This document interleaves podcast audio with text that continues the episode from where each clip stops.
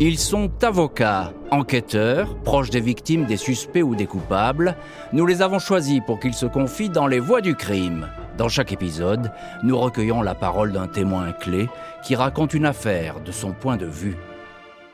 Je suis Jean-Alphonse Richard et j'ai décidé de revenir en deux épisodes sur les tueries de la secte de l'ordre du Temple solaire.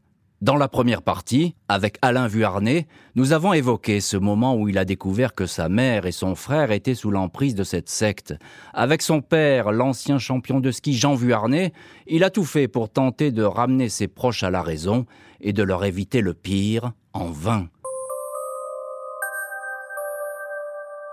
Juste avant le réveillon de la Noël 1995, il a appris à la radio la découverte de nouvelles victimes de la secte sur un plateau enneigé du Vercors, au lieu dit le trou de l'enfer. 16 corps, 13 adultes et 3 enfants de 2, 4 et 6 ans sont retrouvés, carbonisés, et parmi eux Edith Patrick Vuarnet. Très vite, la thèse du suicide collectif s'impose, la secte est apocalyptique et ses gourous évoquaient un départ vers l'étoile Sirius comme seule issue à un monde condamné. Mais en France, les proches des victimes ne sont pas toujours convaincus de cette explication. Dans cette seconde partie, toujours avec Alain Vuarnet, nous allons nous intéresser à l'enquête sur les massacres de l'ordre du Temple solaire et à ses zones d'ombre. Alors il y a ces mois qui vont s'écouler. Évidemment, le choc ne va pas s'effacer comme ça du jour au lendemain. Il est d'ailleurs toujours présent quand on vous entend témoigner aujourd'hui dans les voies du crime. Donc l'enquête démarre. La thèse des gendarmes, c'est rapidement le suicide collectif. Vous y croyez, vous, avec le recul? Alors, dans un premier temps, il faut savoir que quand on organise la, sépulture des nôtres à Morzine, on est dans la logique du suicide collectif. Et là se trouve quelque part, on va dire, la, la bonne foi de la famille. Et c'est que quand on se constitue partie civile, qu'on regarde les enquêtes, euh, puis ensuite l'instruction, qu'on y trouve quelques incohérences, des, contradictions qui font euh, porter le doute sur cette thèse du suicide collectif qui est tout de suite embrassée euh, par le juge instructeur. Qu'est-ce qui vous fait dire alors à ce moment-là, on est en 96, hein, donc effectivement les mois passent, les années aussi, qu'est-ce qui vous fait dire que vos proches auraient pu être assassinés? Qu'est-ce qui vous fait penser ça? Alors il y a la lecture du dossier, vous l'avez dit, d'instruction. C'est que ça si je puis me permettre. C'est pas une dimension, vous savez, quand vous avez quelqu'un qui se suicide euh, dans, la famille et qui laisse pas de mots et qui s'explique pas, on a du mal à accepter, hein. on le refuse. Hein. c'est instantané et statistiquement, je crois, et scientifiquement, euh, je pense que c'est prouvé. Or, nous, non. Euh, nous, ils se sont suicidés, c'est comme ça. Mais qu'est-ce qu'il y a dans le dossier précisément qui vous fait dire, vous, que votre frère et votre mère ont été assassinés et ne sont pas suicidés au nom de la cause du, temple solaire? Il y a quelques incohérences. Dans, dans, un premier temps, il y a un témoin, par exemple, qui dit avoir identifié trois berlines vers 1h du matin, dans la nuit du drame, qui redescendent vers Saint-Pierre-de-Chérennes. C'est le village qui est juste en dessous de, l'endroit où on les a retrouvés, qui s'appelle le Trou de l'Enfer. Et puis, euh, dans ces 16 personnes, il y a aussi quand même deux fonctionnaires de police qui s'appellent Lardanchet et Friedli, qui font partie euh, des gens qui ont perdu la vie là-haut. Et on a su euh, par la suite euh, que M. Lardanchet avait rencontré à six reprises entre le premier massacre en Suisse et le deuxième massacre dans le Vercors, cinq ou six fois sa tutelle, si vous voulez, à Paris. Et puis on a su aussi que M. Lardanchet avait rencontré à l'époque le ministre Charles Pasqua dans une brasserie à Annemasse. Enfin, tout ça fait, si vous voulez, qu'on commence un petit peu à s'interroger, à s'éloigner d'un suicide collectif pur et simple. Et au fur et à mesure du temps, on se dit, bah, tiens, il y a peut-être une autre option. Et, nous, les partis civils, on va essayer de, demander au, au, juge instructeur aussi d'investiguer sur une hypothèse, une option 2, si vous voulez. Mais pourquoi aurait-on voulu tuer toutes ces personnes, finalement? S'il s'agit d'une exécution, quel était l'intérêt pour les tueurs d'opérer? Alors ça, ça a été euh, une question qu'on m'a qu'on m'a posée pendant de nombreuses fois, parce que c'est vrai qu'à chaque fois, on, pose la question quel est le mobile? Si on tue quelqu'un, quel est le mobile? Et, or, moi, j'ai jamais vraiment voulu euh, répondre à ça parce que j'ai toujours distingué, si vous voulez, la différence qu'il y avait dans ce qu'on s'imaginait de la vérité et des faits qui provoquent euh, la vérité. J'ai jamais voulu rentrer dans cet exercice un petit peu trop facile. Et en fait, nous, on s'est contenté, si vous voulez, d'essayer de comprendre dans quelles conditions les nôtres sont morts. Et notamment, au fur et à mesure du temps qui passe, il y a vraiment un élément qui est très très fort et qui provoque chez nous l'idée euh, qu'ils se sont fait tuer par des personnes extérieures, c'est euh, le degré de carbonisation des dépouilles des 16 membres. Alors un mot là-dessus, c'est-à-dire? D'abord la thèse de, du juge, pour expliquer l'état de, de carbonisation, c'est l'effet cumulé du bois trouvé sur les lieux, aspergé d'essence, puis l'effet de mèche avec les vêtements. Ça, ça explique le degré de carbonisation du juge Fontaine. Sauf si vous voulez que quand vous regardez les expertises judiciaires, vous retrouvez sur neuf corps des parties de corps complètement fusionnées. Et, Amalgamées, c'est ça? Non, fusionnées, c'est-à-dire disparues y compris avec l'os. Donc ça suppose un degré intense, un brasier d'une intensité incroyable. voilà. Et donc ça, ça a été quelque chose de très fort. Et on, donc on s'est adressé au professeur Lavoué, qui malheureusement est, décédé depuis, mais c'était un, une personne, un expert euh, judiciaire qui était appelé à chaque fois qu'il y avait des problèmes euh, d'incendie, euh, que ce soit criminel ou pas en France. Par exemple, c'est lui qui avait été appelé pour le fameux incendie dans le tunnel du Mont Blanc à Chamonix. Bon. Et lui, donc, il a fait un premier constat en disant, dès lors où il y a fusion de parties de membres d'un humain, il faut qu'il y ait une dose de flamme extrêmement importante. Et il disait, puisqu'il se référait à la thèse du juge, que dès lors où l'effet de mèche essence, vêtements, essence plus le bois, il dit qu'il aurait fallu un semi-remorque de bois pour expliquer la fusion euh, des parties des membres. Euh, voilà. Donc ça ne cadre pas avec les constatations qui sont faites. On a aussi imaginé, ça a été dit, qu'il y avait des lance-flammes qui auraient pu être utilisées. Ça reste un mystère, ce brasier. tout à fait. Sachant que quand vous regardez le rapport de la, du juge instructeur, lui il dit bien que scientifiquement, il y a eu euh, une chaleur qui a oscillé entre 230 et 370 degrés. Or, pour votre information, pour euh, faire disparaître euh, jusqu'à l'os un corps, il faut plus de 1700 degrés. Donc déjà, ça, ça, ça va pas, si vous voulez. Puis ensuite, on a quand même poussé un peu plus loin. Le professeur Lavoué a fait, parce qu'il pense, c'est vrai, tout de suite, un, lance-flamme, un jet très directionnel, en fait, pour expliquer ces dommages corporels. Et donc, il va prélever la terre, et là, il trouve un excès en phosphore et en potassium, je crois, mais l'important, c'est surtout le phosphore, sachant que le phosphore, si vous voulez l'utiliser, il brûle, hein, tout, de suite, il s'enflamme euh, dans l'air. Donc, vous êtes obligé d'utiliser un engin euh, directionnel. Et d'origine exogène, donc le, phosphore trouvé, comme nous l'a contesté le juge instructeur, vous savez que dans les eaux, on en trouve. Et on, peut en trouver aussi euh, dans des pots avec des pots de fleurs. il y en avait sur place là-haut, mais des doses minimes, si vous voulez.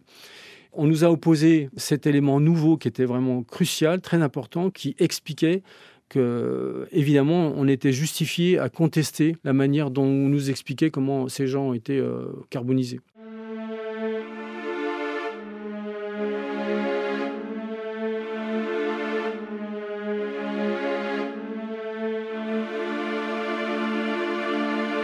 Alors le brasier reste évidemment un mystère. Il va avoir le, procès qui va s'ouvrir en avril 2001. Et une seule personne à ce procès, le tribunal correctionnel. Euh, on n'est pas devant les assises. C'est Michel Tabachnik et il est renvoyé à ce procès pour association de malfaiteurs. Alors déjà, Michel Tabachnik, c'est un chef d'orchestre, c'est ça? Oui, c'est un chef d'orchestre et l'enquête a, prouvé qu'il était le troisième homme le plus important de la secte. C'est lui euh, qui avait écrit Les Archers, donc euh, une littérature ésotérique euh, qui a été enseignée à, tous les, à tous les membres de cette secte. Donc évidemment, sachant que c'était la troisième personne la plus importante et qui faisait partie et membre de cette secte, évidemment, il a été le seul accusé, en tout cas dans le doute prévenu, puisqu'on est devant le, tribunal correctionnel, il n'est pas accusé. Et c'est une question que vous allez vous poser d'ailleurs, parce qu'il est, il est renvoyé pour association de malfaiteurs.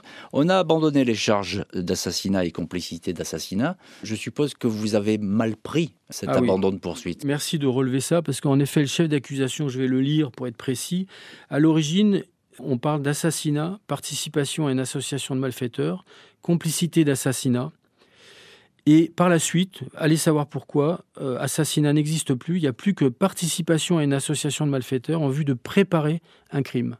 Voilà. Ce fait-là est quand même nous interroge énormément et là on voit bien, si vous voulez, que le juge instructeur ainsi que ses experts judiciaires ne font pas tout pour euh, essayer de comprendre ce qui s'est passé comprendre dans quelles conditions ces gens sont morts. Je vous rappelle qu'ils devaient enquêter sur euh, ce qui s'est passé en Suisse, au Canada Et en France, c'était énorme. Il n'y a qu'un juge d'ailleurs et deux experts judiciaires. Il y a bien des affaires en France qui réclament deux à trois juges pour des affaires beaucoup moins importantes. Donc il est tout seul. Et, nous, au fur et à mesure du procès, on a l'impression d'être devenus des, parasites. À ce point-là Mais oui, parce qu'à chaque fois que le, procès engageait euh, finalement la responsabilité morale, du troisième homme, Michel Tabachnik, expliquant euh, que ces gens-là seraient allés se suicider, euh, nous, à chaque fois, on, ramenait tout ce que je viens de vous livrer, toutes ces, contradictions. Euh, on nous a déboutés sur plein de demandes judiciaires en, en permanence. Jusqu'à un moment d'ailleurs où le président du tribunal a traité euh, les propos de mon avocat, de notre avocat, parce que on n'a pas, c'est l'avocat de toutes les familles des victimes côté France, de propos de, café de commerce. Vous allez sortir d'ailleurs de la, de la salle d'audience à un moment donné. Oui, là je suis fou. Là, là franchement, euh, c'est la goutte qui fait déborder le vase. Je me lève spontanément et je pars. Mon avocat me suit en, en pleine audience. J'étais vraiment très très très très choqué très choqué. Parce que nous on était là uniquement pour euh, pour connaître la vérité et, en fait on qualifiait notre démarche de, propos euh, de, café de commerce. C'est quand même insultant quand même. Oui parce que et puis il y a autre chose c'est que finalement les victimes elles apparaissent en filigrane dans ce procès. C'est vrai qu'on n'en parle quasiment pas. D'ailleurs le lendemain j'ai eu la possibilité de prendre la parole et euh, le président, je, lui ai demandé, je ne me rappelle plus exactement euh, par quel propos, mais je lui ai demandé si je pouvais m'exprimer librement dans, cette sphère, dans cette audience euh, judiciaire. Et il m'a dit oui, oui, vous en avez le droit, je vous en prie. Et là, je lui ai dit un petit peu tout ce que j'avais sur le cœur. J'ai été assez libre pour m'exprimer, il ne m'a pas interrompu. Et à la fin, il m'a dit oui, j'ai le sentiment que je vous ai blessé. Je vous prie d'accepter mes, excuses personnelles et publiques.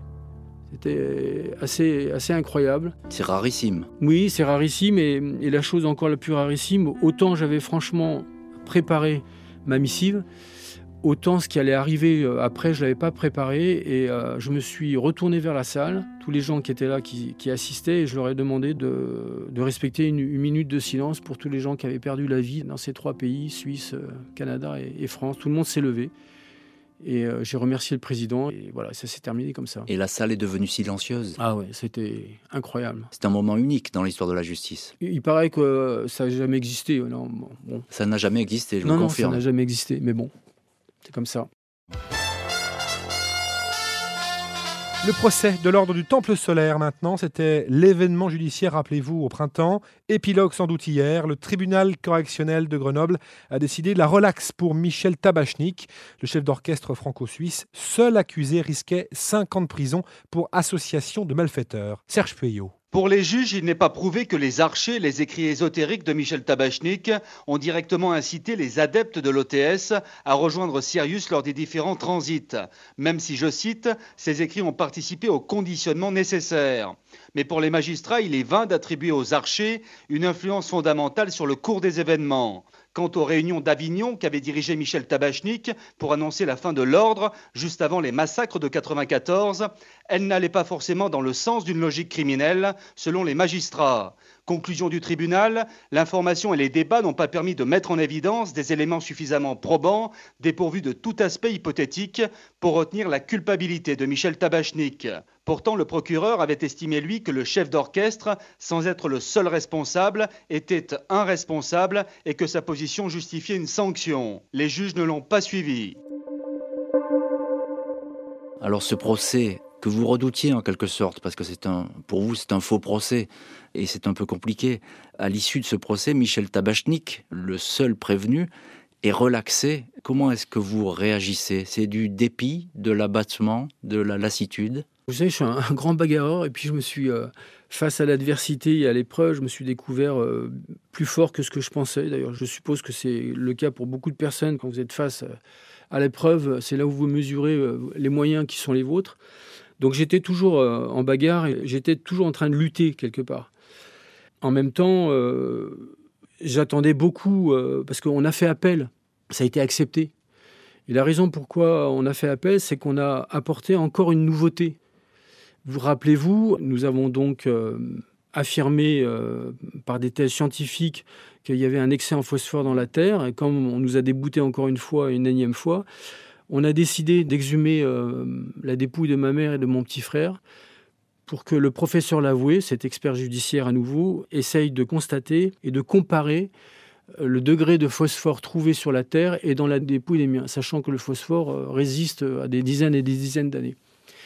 Et donc, il a retrouvé à nouveau, alors pas aussi de manière aussi importante qu'en forêt, mais il a trouvé à nouveau entre 20 et 36% je crois, d'excès en phosphore sur les dépouilles des miens. Et là, donc, fatalement, on prouvait que cet excès en phosphore d'origine exogène, qui a pu n'être utilisé que par un jet tridirectionnel, c'est-à-dire un lance-flamme, a été vraiment utilisé par des gens extérieurs, puisque très clairement, euh, personne n'a trouvé de lance-flamme à l'endroit où on a retrouvé les dépouilles. Et, eh bien écoutez, ça aussi, ça nous a été débouté à nouveau. Et là, par contre, là, j'ai accusé le coup. Là, je me suis dit, il n'y a rien à faire. Vous vous êtes dit, c'est fini. Euh, la justice ne veut pas nous entendre. Non, non. Moi, là, à ce moment-là, j'ai, pensé euh, que cette justice-là, elle était sourde, elle était aveugle. Euh, et, quelque part muette à tout ce qu'on avait euh, tenté de faire pour, pour apporter un éclairage sur une autre, une, autre hypothèse. Ne vous voyez pas et ne vous entendez pas, c'est ça la justice Oui. Un petit mot, Alain Vuarnet, qu'est-ce qui donne ce procès en appel?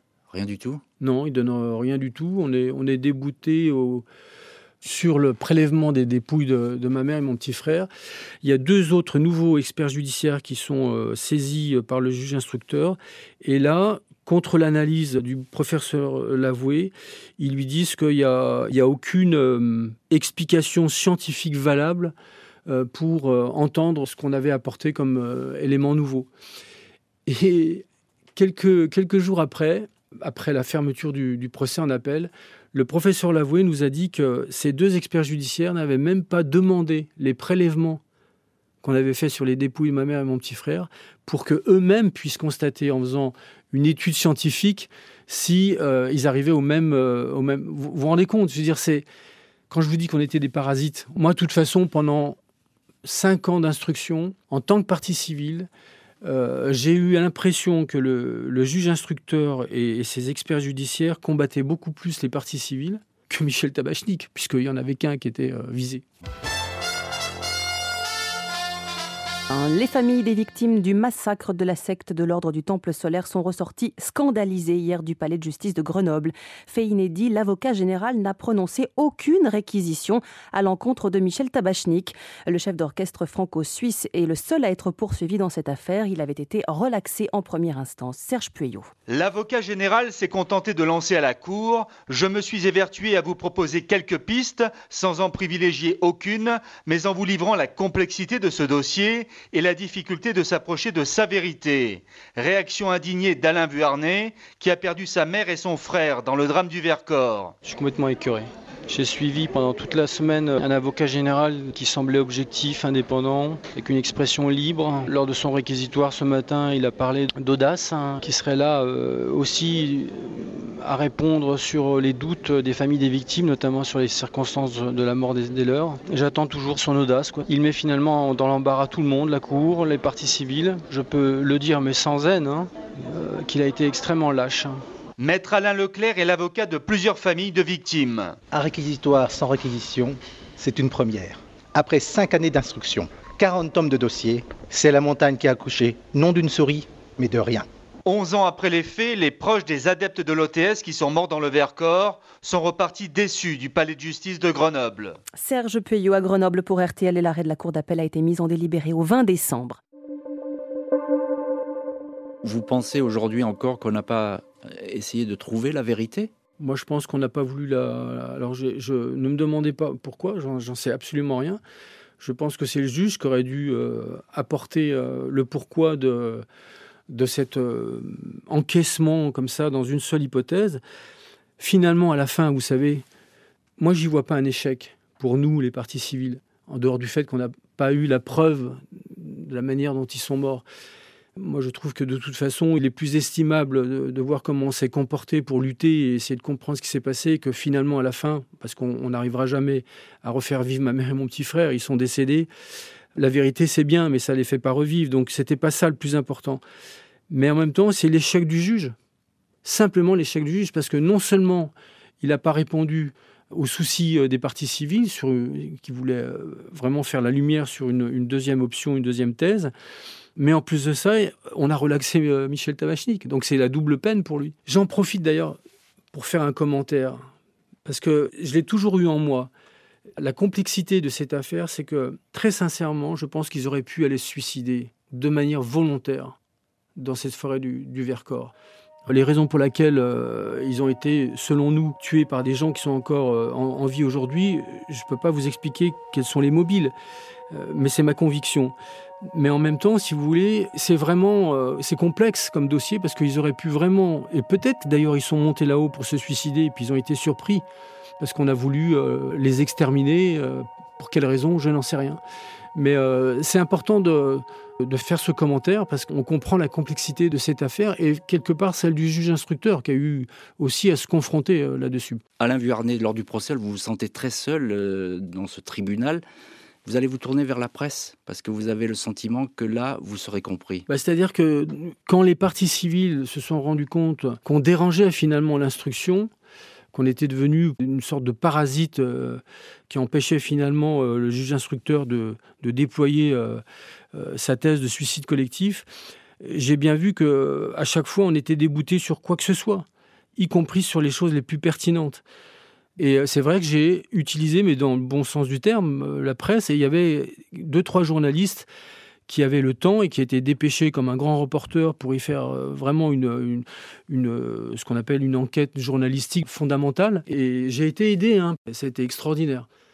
Le soutien de certains journalistes, euh, ça a été une, source de respiration presque. Ça nous, a fait énormément de bien.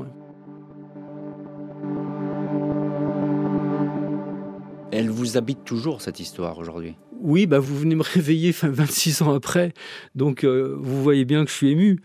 Mais j'ai vachement bien vécu euh, pendant ces 26 ans. Euh, j'ai passé à autre chose. Même s'il y a ce combat qui vous habite toujours, on le sent. Oui, oui, il est toujours, il est toujours là. Il suffit de, de le réveiller un petit peu pour y trouver encore de la densité. Mais vous savez, il faut quand même être un peu résilient dans la vie. Hein. Il faut savoir euh, laisser un petit peu les choses qui, euh, qui, vous nuisent et puis essayer de trouver euh, la lumière et, continuer à être heureux. C'est ce que j'ai fait. Hein.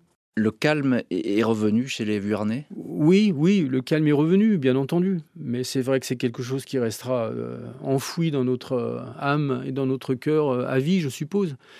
Mais euh, on a toujours su rebondir dans la famille. Donc euh, on l'a fait. Pierre, mon frère, euh, mon père, qui est décédé malheureusement maintenant à l'âge de 83 ans en, 2018. Mais voilà, oui, on a, on a continué à vivre. Comment est-ce qu'il a porté votre père ces années-là? Alors, dans un premier... C'était un battant, votre père. Hein, c'était un vainqueur. Oui, c'était un vainqueur, mais je dois vous avouer, et je l'ai vu toujours vainqueur, quels que soient les sujets de sa vie.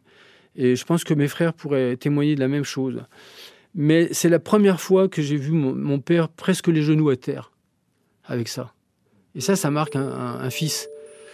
Et ça m'a déstabilisé. D'ailleurs, je me rappellerai toujours quand je l'ai vu comme ça, je me suis dit, Alain, maintenant, ton job, c'est de le protéger. Et ne plus jamais laisser quelque chose venir le, heurter à nouveau, quoi, parce que c'est trop. Quoi. Je vois bien que c'est trop pour lui. Donc c'est pour ça que j'ai aussi trouvé mes sources de force euh, pour mener ce combat qui a duré longtemps. Hein. C'est 95 jusqu'à 2006, je crois. C'est violent. Hein. Moi, j'ai vu euh, dix ans de ma vie euh, se réduire comme une, une, allumette allumée. Ah, c'est ça, c'est une, parenthèse. Ah ouais, une parenthèse qui. D'ailleurs, je me rappelle, j'avais l'impression que ma vie était, était lancée dans, dans un TGV, vous savez. Ça allait trop vite. Tout allait trop vite. Tout allait trop vite. Tout se bousculait, tout allait trop vite. Et puis c'est euh, c'est quelque chose d'indicible quasiment qui, qui, vous arrive. Donc pour bien, pour bien vous répondre, c'est que mon père, je l'ai protégé. Et il y a un moment donné, comme il a retrouvé une femme derrière, euh, il a trouvé euh, quelques raisons à nouveau d'être heureux et j'ai voulu le protéger, je l'ai laissé tranquille. Et puis il était fatigué, il n'avait pas la fouette fort hein, pour embrasser un tel combat. Mais on le comprend aisément. Votre mère et votre frère ont péri une nuit du 16 décembre, il y a un peu plus donc de 25 ans. Est-ce que cette période, le temps est passé, la douleur s'est sans doute apaisée, mais est-ce que cette période est toujours euh, particulière pour vous? Oui, elle est particulière dans le sens où aujourd'hui vous m'invitez à, replonger dans, le détail de, ma mémoire sur l'événement, mais de temps en temps dans ma vie, je me dis mais comment ce truc a pu se passer quoi dans notre famille? Ce chalet scopique, c'est le nom du, chalet euh, dans ce petit village à Morzine. Il était ouvert à tous les amis. On y, on y refaisait le monde autour d'une bouteille de vin avec un morceau de saucisson. Voilà, c'était. Euh, franchement, j'ai eu une très belle euh, enfance. Et j'arrive pas à comprendre comment cet élément-là est venu détruire cette force, cette harmonie qu'il y avait chez nous. Et encore, des fois, je me réveille le matin en me disant, mais voilà, comment ça a pu se passer? Il y a des fois, je me dis qu'un morceau de notre vie, c'est un pur roman euh, de fiction. Quoi.